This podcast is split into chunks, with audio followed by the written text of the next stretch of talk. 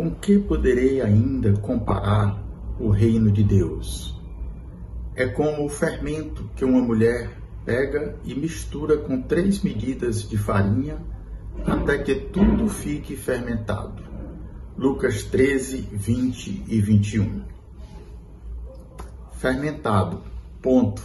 Jesus para aqui a comparação com o reino de Deus, mas a gente podia meditar um pouco mais aí nesse processo que ele faz a comparação com o reino de Deus com a fabricação do pão.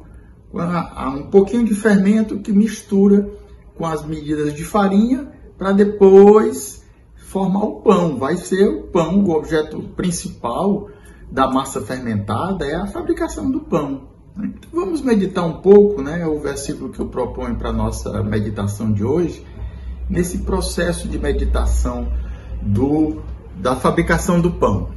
Primeiro, a mulher que toma um pouco de farinha, de fermento.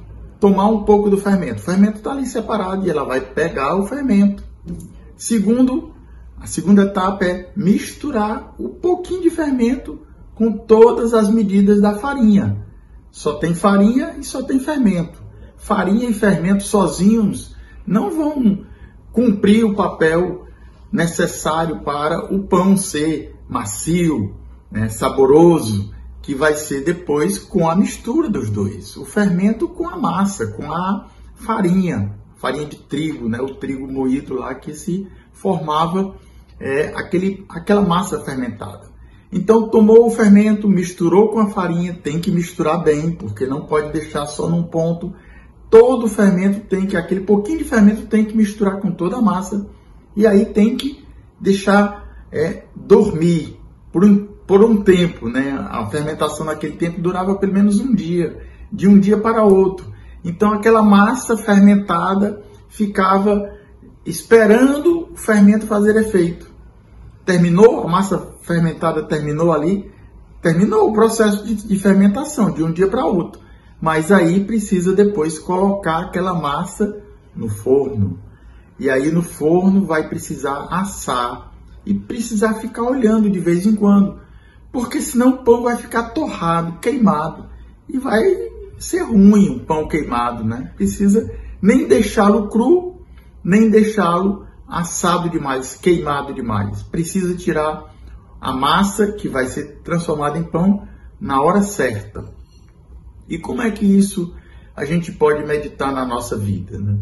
Eu, eu comparo também o fermento com a palavra de Deus.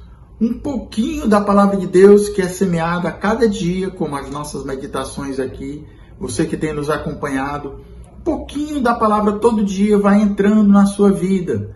E aí é preciso ir misturando no seu dia a dia no, nos momentos da sua vida que você se lembrar da palavra de Deus, aquela palavra vai começar a fermentar, a ir fazendo efeito no seu dia a dia.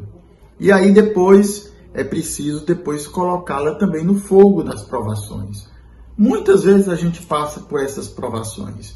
E aí não precisamos ter medo das provações, do fogo que as provações podem causar em nossa vida.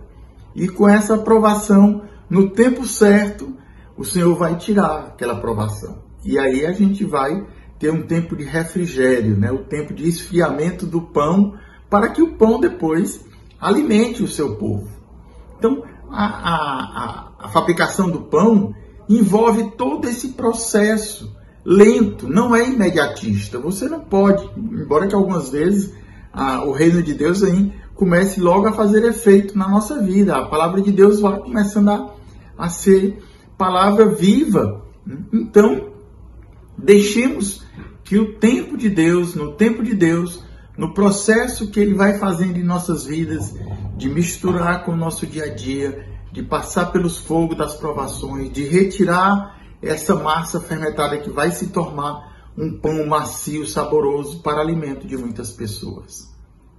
Como é lindo a gente observar na nossa história de vida como isso foi se formando, é preciso meditar, ruminar, verificar que aquilo que a gente pensou que não ia ter nenhum efeito na nossa vida, de repente a gente se lembra, é verdade.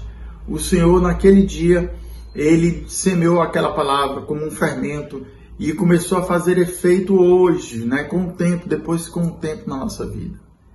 Que hoje o Senhor nos dê esta graça de verificar, de repassar na nossa história de vida como foi feito esse fermento, essa mistura com o nosso dia a dia, mesmo com as nossas tribulações e, e fogo das provações, ela começou a, a fazer efeito e se formar no tempo certo o pão delicioso que depois vai ser alimento para tantas pessoas, para nós mesmos e para outras pessoas. Que o Senhor nos dê esta graça hoje e Deus te abençoe. Até amanhã.